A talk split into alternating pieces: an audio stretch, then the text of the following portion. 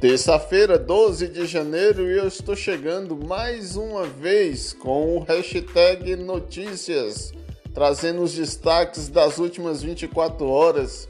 Então faz o seguinte, ó, cole comigo e vamos conferir.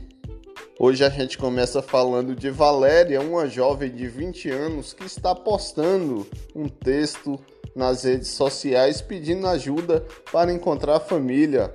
Ela não está desaparecida. Segundo Valéria, é, ela vem sofrendo abusos por parte do seu companheiro Edgar e resolveu sair é, da companhia dele de casa. Não só os abusos não só vêm por parte dele, mas também por parte da sua família. Ela relata nessa postagem que eu vou deixar aí na descrição, logo abaixo, no site é, Notícia Expressa que a última agressão foi por causa que ela queria fazer uma festa de aniversário da sua filha de dois anos. Só que ele começou a bater nela no rosto e nas costelas, tentou sufocá-la com um cobertor, perguntando se ela tinha dinheiro para fazer esse evento. A jovem também relata que foi proibida de ver a família e por isso o motivo dessa postagem para ver se encontra os familiares. Pelo relato de Valéria, a gente percebe que ela vinha sofrendo é, violência psicológica, é, física, patrimonial, financeira e tantas outras que, se a gente for procurar, acha.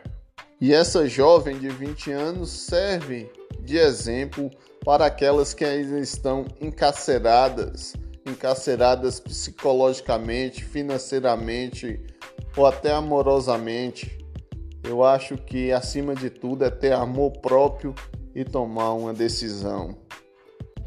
Lembrando que o texto que Valéria escreveu nas redes sociais vai estar no site é, noticiaexpressa.com logo abaixo do áudio. O Conselho Municipal de Educação de Conquista aprovou o calendário letivo do ensino infantil e fundamental da Rede Municipal de Ensino. Essa aprovação foi publicada no Diário Oficial do município no dia 6. Esse ano letivo aprovado pelo Conselho terá 200 dias, começa no dia 24 de fevereiro de 2021 e vai até o dia 4 de janeiro de 2022. Agora eu falo com você aí, ouvinte. Um país que registrou hoje, terça-feira, 11, mais de 203 mil mortos. A, gente está no pico da pandemia. Outros dizem que é a segunda onda. No meu ver, no meu pensar, eu acho que a gente ainda nem saiu da primeira. Aprovaram um calendário, só que até agora não tem nenhuma aprovação de nenhum protocolo de segurança. Gente, essa pandemia não é brincadeira. Quem já passou pela Covid-19 relata um desespero, mesmo tendo é, sintomas leves, abalo psicológico, ainda mais criança. Criança é um, meio a um fio condutor do vírus, levam para sua casa, para os seus pais, para os seus avós, ou seja, para toda a família. E aí a gente tem que pensar e pressionar para ver o que se pode ser feito.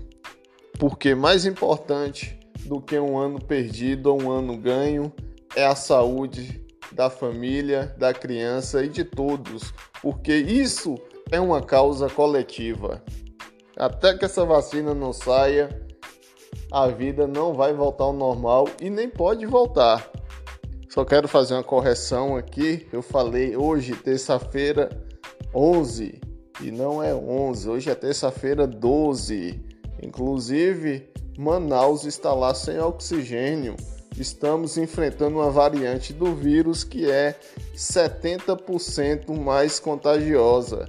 Então, é hora de reflexão, de distanciamento social e uso de máscaras. Enquanto a vacina não chega, as nossas armas contra o coronavírus são essas.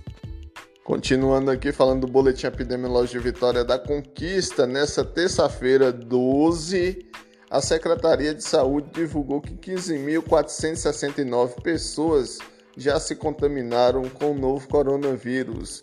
14.453 já estão recuperadas.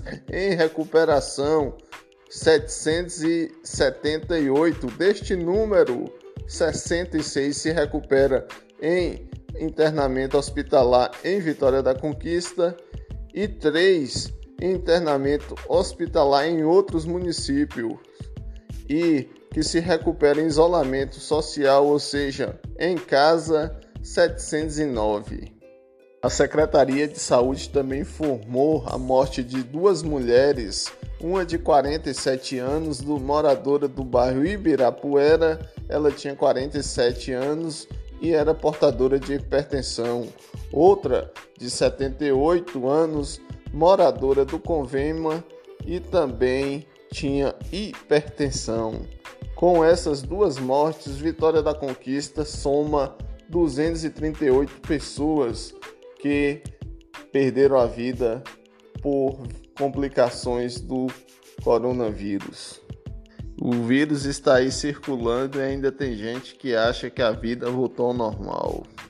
Como está acontecendo nos últimos dias, Danilo Guzmão, filho do prefeito de Conquista, Ezen Guzmão, que foi internado desde o dia 26 de dezembro na UTI do Hospital Cido-Libanês em São Paulo para se tratar das complicações da Covid-19, atualizou mais uma vez a população por meio das redes sociais a respeito do estado clínico do seu pai. Segundo ele, vem evoluindo, é, a melhora está cada vez mais perceptiva e cada vez menos precisando de oxigênio via é, cateto.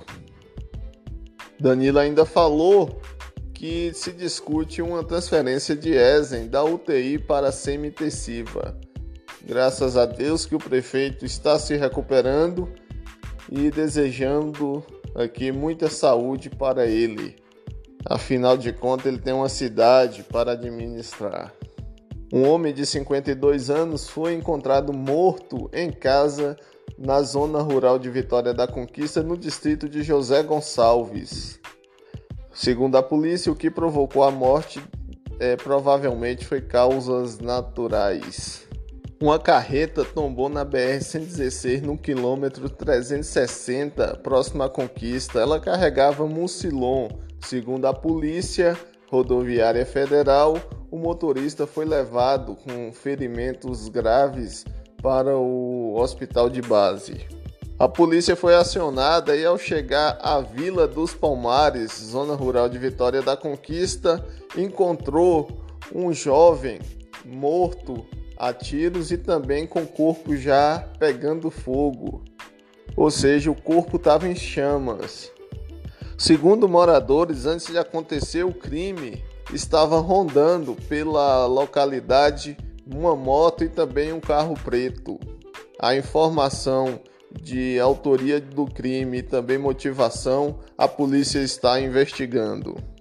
O episódio dessa terça-feira 12 do hashtag Notícia vai ficando por aqui. A produção e edição de áudio Marcelo Baiano, ou seja, sou eu. Esse podcast está disponível no Spotify, Google Podcast, Apple Podcast, Rádio Public, no site noticiaexpressa.com. Eu vou me despedindo por aqui, mas antes sem fazer aquele apelo para as mulheres: não aceite violência, seja ela qual for, denuncie. Um abraço e até mais.